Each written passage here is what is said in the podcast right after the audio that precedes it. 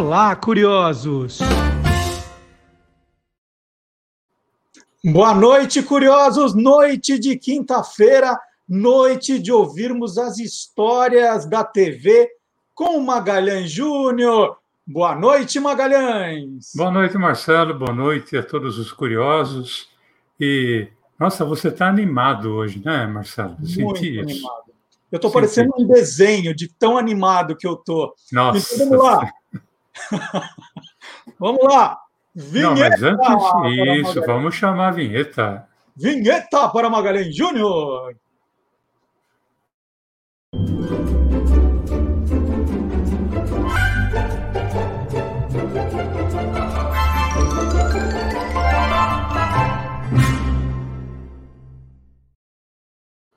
Na verdade, eu queria ter uma voz, aquela bem grossa, assim: Maga, cadê você? Para perguntar qual é o tema do programa animado de hoje, Maga. É, digamos que nós vamos falar sobre os primeiros desenhos animados da televisão brasileira, né, Marcelo? Anos 50, anos 60, né? Começou junto com a TV também, assim, estreou a TV já começou desenho animado? Praticamente, né, Marcelo? Porque eu, eu encontrei na, no jornal O Diário da Noite, de 26 de setembro de 1950, na, na grade horária dele, já estava marcado ali que tinha desenho como última atração.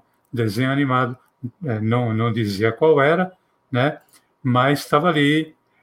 É, com, e depois, no dia ali 15 de outubro, eles já perceberam que não podiam colocar o desenho animado como última atração, então já colocaram no meio. Uhum. Né?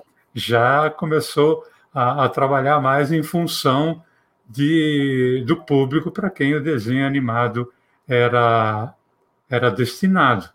Né? Bom, você falou que esses primeiros não têm referência, mas quais foram os primeiros que você descobriu assim? Eu, na, na verdade, eu nem preciso descobrir, porque eu praticamente. Eu não, eu não tinha nascido em 1950, eu nasci em 53, mas é, como lá em casa a televisão, se não me engano, chegou em 58, por aí, 59, então esses desenhos eu praticamente vi todos, né? Mas eu, eu achei um, um anúncio também no Diário da Noite que é, é muito interessante porque ele justamente falava dos desenhos que havia, né? que era o Super Mouse, também chamado de Mighty Mouse, uhum. o Candy Goose, que era um, um ganso que era muito engraçado, ele tinha uma risada muito engraçada, o Pica-Pau e o Andy Panda, que obviamente é um panda, que aliás os desenhos do Andy Panda eles foram feitos primeiros, né? O Andy Panda foi criado antes do, do Pica-Pau, mas o sucesso maior foi do foi do Pica-Pau. E esses desenhos tinham uma característica, Marcelo. Primeiro que eles tinham poucas falas, era mais ação. E segundo que mesmo que tivesse fala, para nós aqui no Brasil não ia adiantar nada, porque não havia dublagem ainda ele, as falas eram todas no original, que era em inglês. Então, eu, ali, com os meus cinco anos, seis anos de idade, assistia os desenhos em inglês, não entendia absolutamente nada, mas me divertia com a ação. Então, nós separamos aqui para os nossos amigos curiosos um trechinho do desenho do Gand Goes, que foi era produzido pela Terry Toons, Cartoon, era Gandigos, que era um ganso, e tinha como parceiro um gato chamado Soapers. E é um episódio de um lápis mágico. Então dá para ver bem como era a pegada em preto e branco, é, o desenho original em preto e branco, a nossa TV também era, hum. mas dá para ver como era a pegada do desenho daquela época. Vamos ver. What is that? What is that? A magic pencil. A magic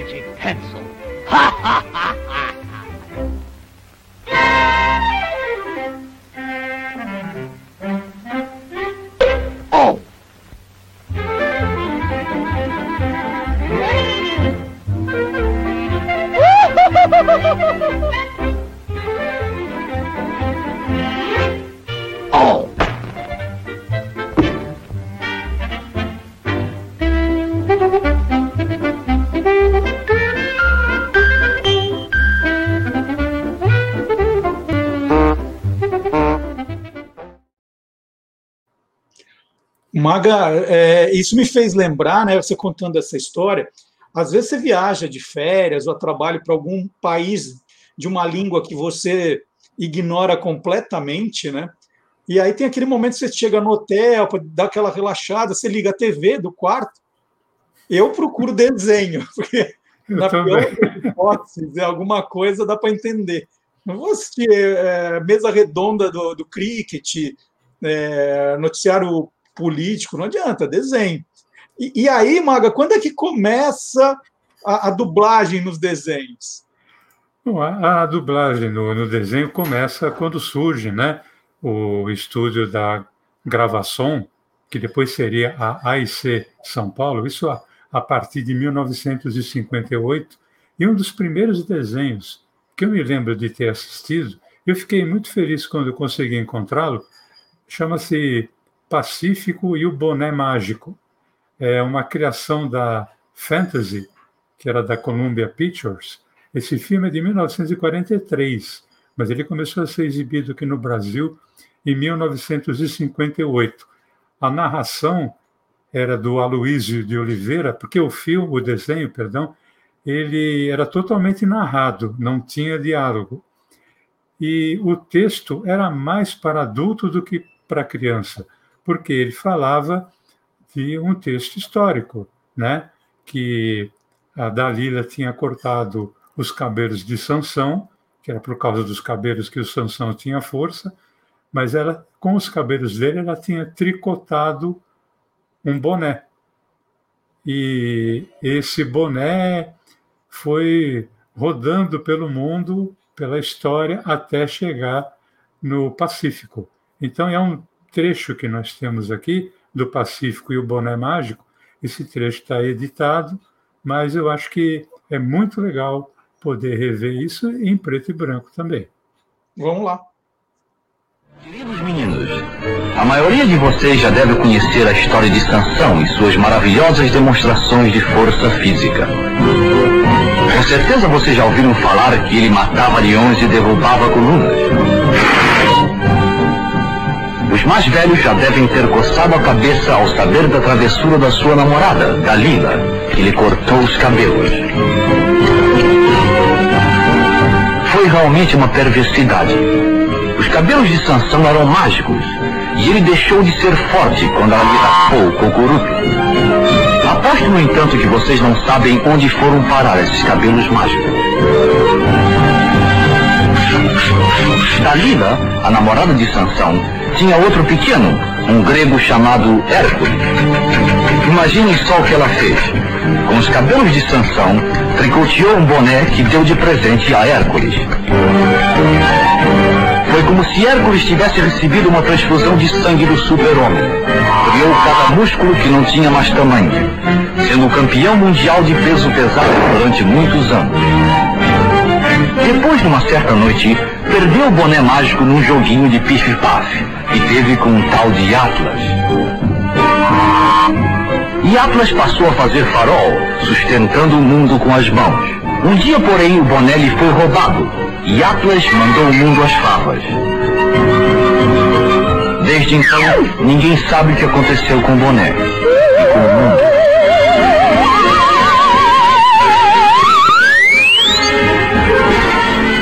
Um cavalheiro chamado Pacífico da Paz entrou no Belchior à procura de um protetor para o crânio.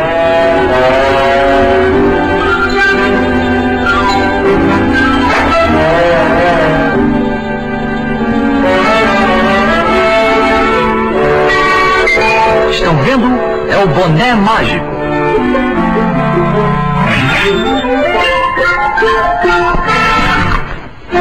É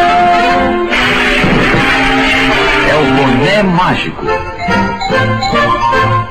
Rezemos para que esse cavaleiro, Pacífico da Paz, saiba empregar a força mágica do boné. Que ele seja um esteio da humanidade. Muito divertido. Esse, esse não conhecia, não tinha a menor ideia. E, e, desde cara, Maga, os desenhos começaram a fazer sucesso? Caíram no, no gosto da, da, audiência e o número foi crescendo? Assim, os desenhos foram mesmo quando eram falados em inglês, já faziam sucesso. Quando começaram a ser dublados, mais sucesso ainda. Agora, a explosão mesmo aconteceu na, praticamente na primeira metade dos anos 60, que foi pródiga em apresentar desenhos novos. E esses desenhos eram diferentes daqueles que nós estávamos acostumados a ver. Né? Eles, eram exibidos, eram exibidos em, em cores, mas as, as nossas televisões, os nossos televisores, só repetiam em preto e branco, mas eles eram mais interessantes porque eles tinham mais diálogos, você poder compreender melhor a história, tinham mais piadas, inclusive. E houve então a criação de programas específicos para apresentação de desenho.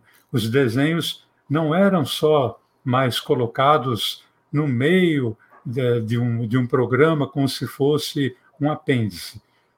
Começaram a ser criados programas específicos para apresentação de desenho, inclusive com patrocinador específico. É o caso, por exemplo, de espetáculos Troll, que era, a Troll era uma fábrica de brinquedos.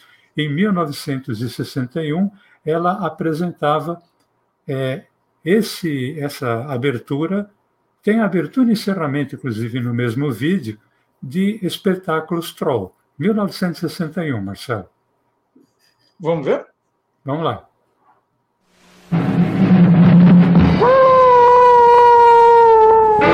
É um prazer rever nesta televisão Dom Pichote e sua turma legal.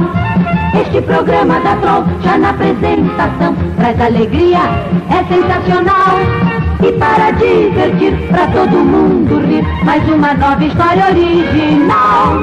Agora vamos ter, pois vai acontecer, com Dom Pichote e sua turma legal. Muita atenção, que Dom Pichote vai entrar em ação. Brinquedos Troll apresentam Dom Pichote e sua turma legal. Brinquedos Troll apresentaram Dom Pichote e sua turma legal. E que turma, hein?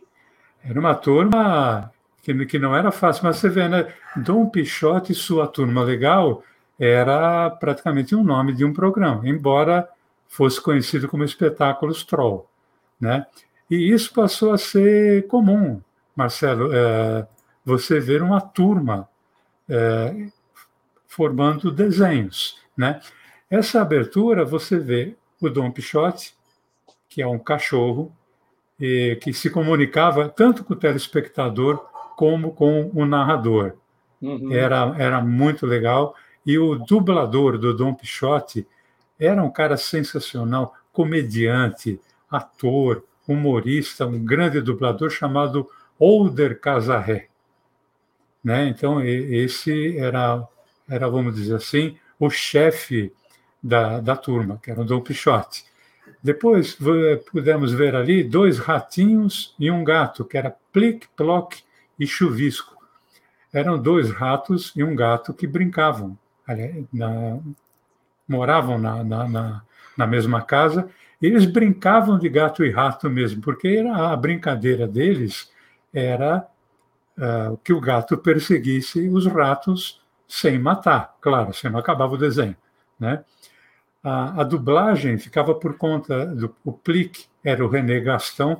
Praticamente não existe foto do René Gastão, mas é, era uma voz muito legal. O Plock era dublado pelo Casarré, o mesmo Casarré que dublava o Dom Pichote, e o Chuvisco era dublado pelo Magno Marino.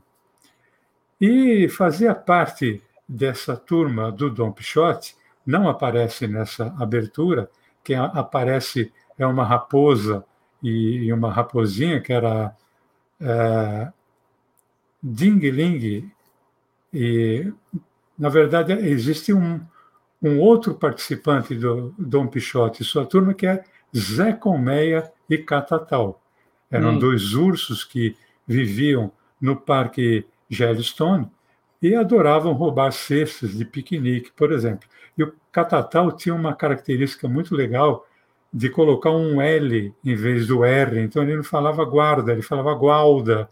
Ele não falava perfeito, ele falava perfeito. Né? A dublagem do, do Zé Comé era feita também pelo Casarré.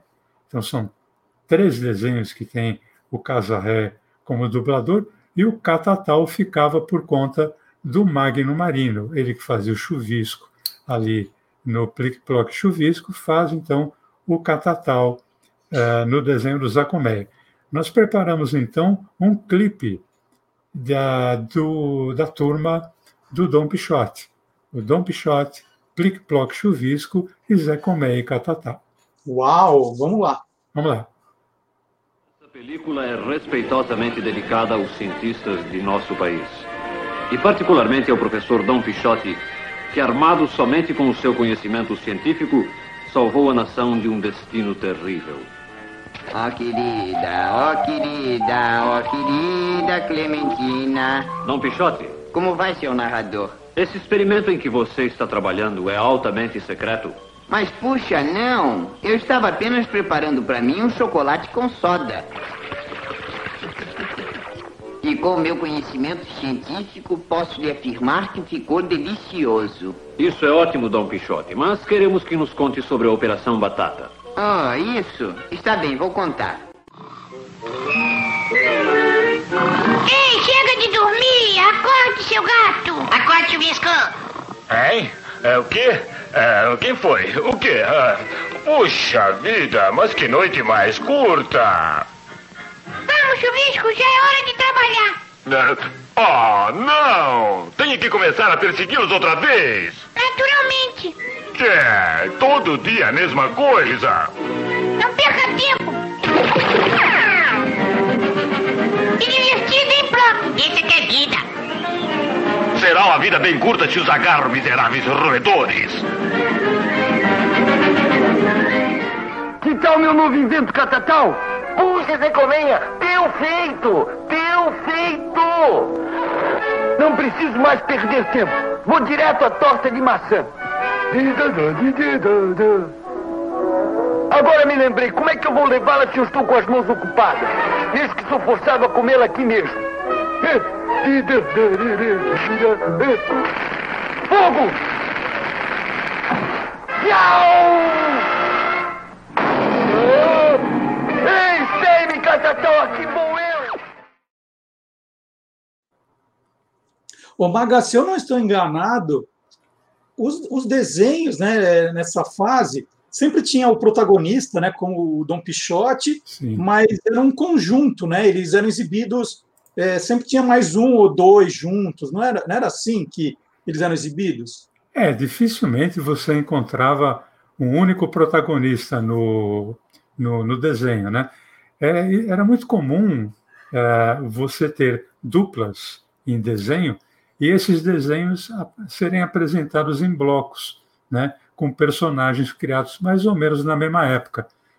Por exemplo, nós vimos aí a turma do, do Pichote, mas em 1963, quer dizer, cinco anos depois que o Dom Pichote começou a ser exibido no Brasil, surgia a turma do Pepe Legal, hum. né? Pepe Legal, que era um cavalo, era uma espécie de xerife do Velho Oeste, ele tinha um assistente que era um burrinho mexicano chamado Babalu. E em alguns desenhos, o Pepe Legal se transformava num super-herói chamado El Cabong. Era muito engraçado. E ele tinha um cachorro chamado Rafeiro. Esse cachorro era uma figura, porque esse cachorro, quando ele comia biscoito, ele tinha uma reação muito engraçada. Ele começava meio que a gemer, tal, etc. De repente ele subia, ele flutuava e descia, assim. Era uma coisa para a criança era uma coisa muito legal. A, a, dublagem do Pepe Legal era feita pelo Amauri Costa e a do Babalu era feita pelo Roberto Barreiros. E nessa turma do Pepe Legal faziam parte também uma outra dupla, Bibo Pai e Bob Filho, que eram dois cachorros da raça Bacê. O filho adorava e idolatrava o pai, tanto que o modo dele falar era, na época aí, sei lá, primeiro, primeira, primeira parte, da primeira metade dos anos 60, muitos filhos se referiam é, dessa forma com o pai. Né? Meu velho e querido pai, por exemplo. A, a dublagem era feita do, do Bibo pai, era o Rogério Márcico, e o Bob Filho era o Valdir Guedes, que era muito legal. E aí fechava essa turma é, do, do Pepe Legal o Leão da Montanha. Obviamente, era um leão da montanha. Ele, e ele tinha, inclusive, aparecido como personagem nos desenhos do Pepe Legal. Apareceu em dois ou três. E foi muito engraçado, tanto que ele acabou ganhando uh, uma aparição solo. O Leão da, da Montanha era dublado pelo Chico Borges, muito legal. Tinha um bordão que era saída pela esquerda, saída pela direita, de, dependendo de, de onde o bicho estivesse pegando. Né? É. E aqui nós também preparamos um, um clipe com o Pepe Legal, Bibo Pai e Bob Filho, fechando com o Leão da Montanha. Vamos ver! Aqui nesse rancho encontramos Pepe Legal, o terror dos bandidos, tomando um descanso de suas árduas tarefas. Pirilim, pirilim, pirilim, pirilim, pirilim, pim. Ei, Pepe Legal. O que é? Pode nos dizer o que está fazendo? Praticando para estar sempre legal. É por isso que ele se chama Pepe Legal. Ei, é verdade, Babalu. Eu ainda não havia pensado nisso. Pepe Legal. Sim. Você é tão ligeiro como dizem? O melhor do Oeste. E não se esqueça disso. Olhe só como eu faço para derrubar aquelas latas.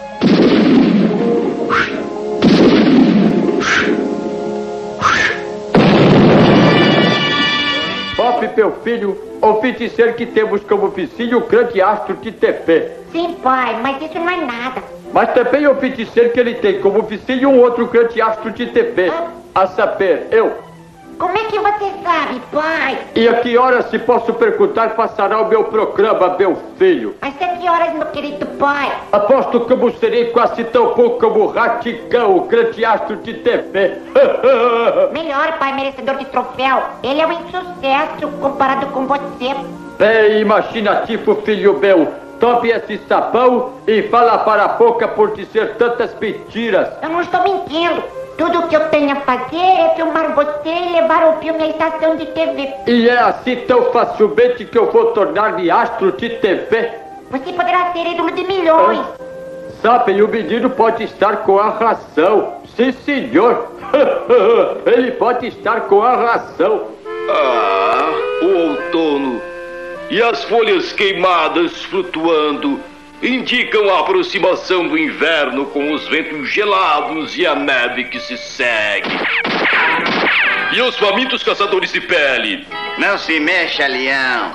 Sinto. O leão tem afazeres em outro lugar. Saída pela esquerda. Considere-se abatido por Cosme Silva, seu leão.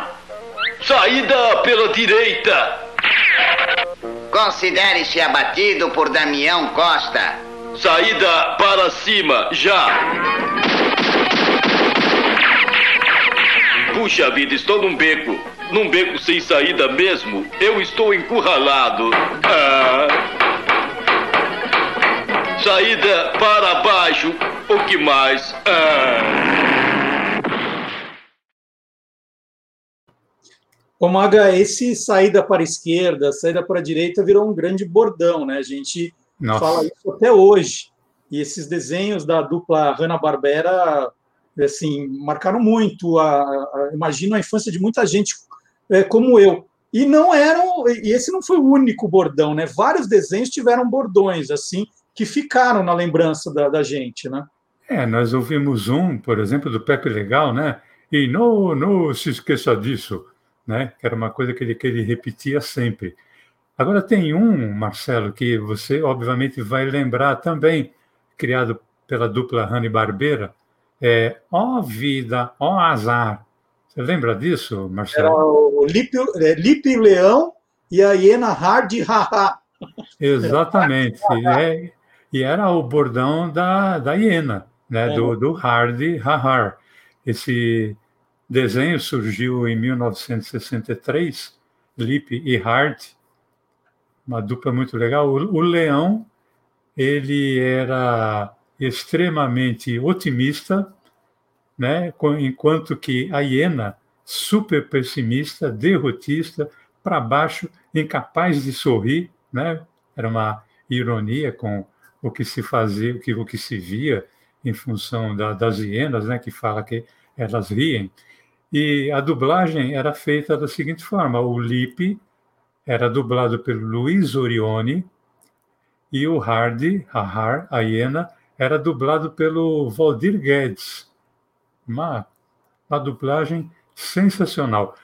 Fazia parte da turma do Lipe e, da, e do Hardy a Tartaruga Touché e Uau. o seu parceiro Dum Dum. Uhum. Né? Era a, a Touché vivia na era medieval, né? Era, as aventuras eram tipo capa e espada. Apesar de ser uma tartaruga, a Touché era super ágil e rápida. Ah, e tinha uma coisa, ela já possuía telefone a bordo do casco, uhum. né, que era onde ela sempre era chamada para alguma aventura. E ela tinha eh, um parceiro, uma espécie de um escudeiro, que era o Dum Dum, que era um cachorro, assim, não era lá muito inteligente. A Tartaruga Touché era dublada pelo Roberto Barreiros, ator, comediante, cantor, e o Dum Dum, dublado pelo Lima Duarte, né, grande Lima Duarte. E completava essa turma, junto do Lipe e do Hart, Tartaruga Touché e o Dum Dum, o desenho do Alligator. O Alligator, que era um jacaré que vivia num zoológico. Esse zoológico era administrado e vigiado por um baixinho chamado Sr. Tweedle. E o, o que, que o Wally pretendia, o Alligator? Ele estava sempre tentando dar um jeito de enganar o Sr. Tweedle para poder fugir ali do zoológico. A dublagem do Alligator era feita pelo Lima Duarte também. E o Sr. Tweedle era feita pelo Roberto Barreiros. Então, para os nossos amigos curiosos, aqui no Quem Te Viu, Quem Te Vê, mais um clipe, agora contando aqui com Lip e Hardy, a Tartaruga Touché e o Dundum, e o Alligator e o Sr. Tweedle. Vamos lá. Oh dia, oh mês, tudo perdido, tudo um pesadelo. Hardy, ah. você viu o que eu estou vendo? São as melancias que eu falei quando estávamos no trem. Vamos lá, vamos mastigar um pouquinho. Por que insiste? Não dará certo. Pois eu prometo, meu amigo Hardy, que se não comermos melancia hoje, eu comerei meu chapéu. Do contrário, comerei o meu. Combinado. Não conseguimos comer melancias, portanto, vá comendo chapéu, Lipe. Quem disse? Quem espera sempre alcança, Hardy. Nós embarcamos num vagão de melancias. Olhe, adivinhe quem vai comer um chapéu? Estou a caminho de uma bela e memorável indigestão. Meu chapéu é número 10 e meu estômago é número 7 e 6 oitavos. Oh, dia! Oh, mês! Não tinha mesmo que ser eu. Estou terrivelmente sossegado hoje, Tuxê. Talvez possamos descansar. Descansar? Nunca! Devemos estar sempre prontos a ajudar alguém em desespero. Ah, ah, Desculpe-me, Dundum. Fala, tartaruga chefe. O quê? Numa cabine telefônica na segunda avenida. Coragem, amigo. Irei imediatamente. Depressa, Dundum, depressa. O dever me chama. Cuidado, Tuxê, você sabe que sempre acontece. Não se preocupe, Dundum, terei cuidado. Viva Tuxê! Eu sabia, ele sempre faz isso. Wally, Quero ter uma conversinha com você. Bem, se é sobre a temperatura da água da minha piscina, mande baixar alguns graus e eu não me queixarei ao meu sindicato. Está bem, Wally. Temos muitos convidados esta semana, como você sabe, e quero que partilhe seu alojamento com o novo urso polar. Está brincando? Absolutamente não. Eu veto essa ideia. Ah. Sim, pensando bem, talvez nós entremos num acordo. E é incrível, né? Você, você mostrou aí o, o Lima Duarte, o Roberto Barreiros em, em, dois desenhos na sequência e vozes totalmente diferentes. Né? Você não, não, não diria. O Dundum, por exemplo. O Olha, a gente, a gente sabia, o Dundum eu não lembrava. Mas o, o Lima Duarte teve mais um personagem de desenho famoso aí, viu, seu Magalhães? Teve um, de, teve um desenho um personagem muito famoso, né, que estreou aqui em 1963, também, como quase todos os que nós mostramos, produzido, criado pela dupla Ana e Barbeira, que era o Manda-Chuva. Manda-Chuva era um gato malandro, esperto, que liderava uma turma de gatos. Vamos ver se eu consigo lembrar o nome. Era Batatinha, é, Chuchu, Bacana, Espeto, que aliás quem também dublava era o Lima Duarte, e o Gênio. É, a turma do Manda-Chuva morava num beco, e a casa do, do Manda-Chuva era uma lata de lixo. Essa lata de lixo ficava do lado de um poste onde estava o telefone que era usado pela polícia.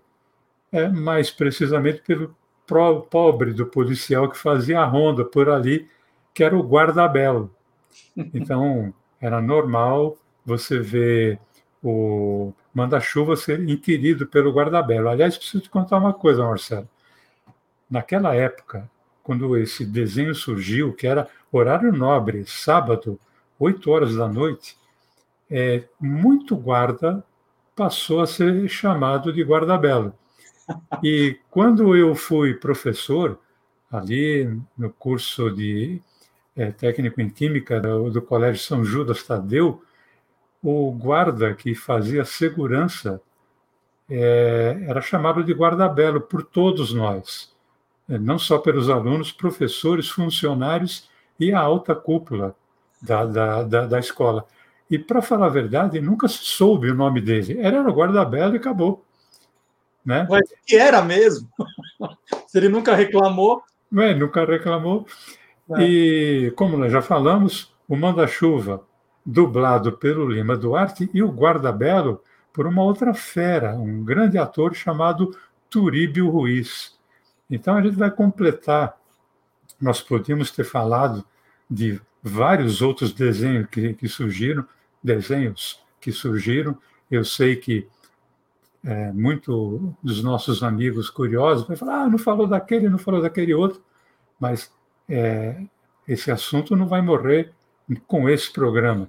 Obviamente, lá na frente, nós vamos tratar de outros desenhos, também dos anos 60, depois ampliando para anos 70, 80. Mas vamos lembrar, então, uma cena com o manda-chuva e, obviamente, o guarda-belo, né, Marcelo? Vamos lá.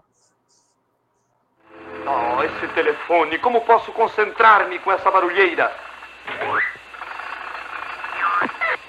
Alô? Sim, quem? O guarda-belo? Sinto muito, amigo, mas acho que o senhor ligou um número errado. Por favor, confira o número certo na lista telefônica. Estou falando do cemitério. Pare! Pare exatamente aí, manda-chuva.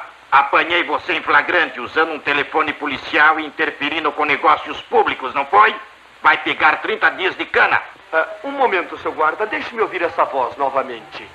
O senhor já cantou em rádio? Ah, bem, eu. Vamos, vamos, não seja modesto. Deixe-me ouvir essa voz perdida, ouvir essa voz de barítono. Está bem. Ladrone mobile, qual fiume al vento, placide l'onda. Extraordinário, extraordinário! Que intensidade! Agora vamos ouvi-lo do início. Está bem, eu irei descer até o fim do beco. Mas volte, volte, guarda. Assim poderei apreciar melhor as más condições de suas amígdalas. Que tal? Ótimo, ótimo. Até logo. Eu já sei é, quem inspirou o Rolando Lero da escolinha. Viu? Marcelo, deixa eu aproveitar e mostrar para você um gibi do Manda-Chuva, ali do, dos anos 60, né? obviamente ele com o guarda-belo. E tem uma, uma curiosidade, você sabe que os gibis, eles eram muito, muito comuns a ver gibi com base em personagens de desenho animado, né? Uhum. Eu falei do é, Super Mouse no começo da, da nossa conversa, e eu tenho aqui, só que não era Super Mouse, era Poçante, como ele era chamado no começo. Uhum. Né? Esse gibi aqui é de 1958, só depois o Super Mouse seria chamado de Super Mouse aqui no, no Brasil, e um outro que é fantástico, é esse gibi aqui, o Udi Udi. Né? Nossa. Né? Olha quem é aqui, olha. O pica-pau era chamado de Udi Udi. Gente, não sabia nada. Vinha, vinha de Woodpecker, né, que era o nome da, era Wood, Woodpecker. E aí fizeram esse favor de colocar Udi Udi nos primeiros gibis, esse gibi aqui que, que eu estou mostrando, de 1961 se não me engano, 62, 63, os gibis já começaram a vir com o nome de, de pica-pau, que é como a gente conhece, que é como é, todo mundo conhece aqui no, no Brasil, né? Mas Udi Udi não é fácil. Que demais, Maga. Ó oh, vida, ó oh, azar, vamos terminar o nosso programa de hoje. Ah, mas como diria Lipe, né? Que é isso? Semana que vem estaremos de volta. É né? Isso. E não se esqueça disso, como diria o Pepe Legal. Eu adorava o El Cabong dando o, o, violão na cabeça. Cabong! É... Por falar em não se esqueça disso, se você precisa lembrar os nossos amigos curiosos. Dando um like aqui para gente, se você gostou dos desenhos que o Maga apresentou. Só pelo, pelos três gibis eu já dava uns dois likes de uma vez. Deixava um comentário. E se ainda não se inscreveu, é hora de se inscrever no canal e espalhar para os amigos. Você perdeu algum dos programas do Magalhães Júnior? Não tem problema, estão todos no nosso canal do YouTube. Você pode ver a hora que quiser. Né? Tem é, os pioneiros do telejornalismo, as primeiras novelas, é, comerciais antigos, garotas propaganda. Tem muita coisa legal para você passar horas ali se divertindo com essas relíquias e com todo esse conhecimento que o Magalhães assistiu, o Magalhães via e ele conhece do assunto, então vale um like. Maga, então nos vemos na semana que vem e sábado, das 10 ao meio-dia, tem o Olá Curiosos para vocês também. A gente sempre passa um trechinho do Quem Te Viu, Quem TV lá para vocês conferirem. Legal. Valeu, Maga, um grande abraço para você. Valeu, Marcelo, um grande abraço. Até semana que vem. Ó, saída pela direita. Tchau, gente!